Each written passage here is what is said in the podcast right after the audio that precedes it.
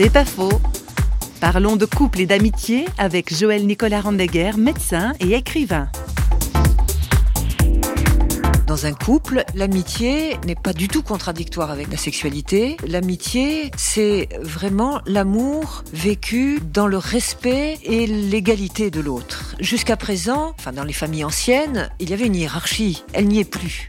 Donc il faut absolument que les conjoints développent de l'amitié. Nos contemporains comprennent ce que c'est que l'amitié. Ils ont beaucoup de mal à la développer par contre dans leur couple. Parce que justement persistent ces notions archaïques de domination de l'un sur l'autre, euh, ce qui n'existe pas dans l'amitié. Il n'y a pas de rapport de force réellement quand on a de véritables amis.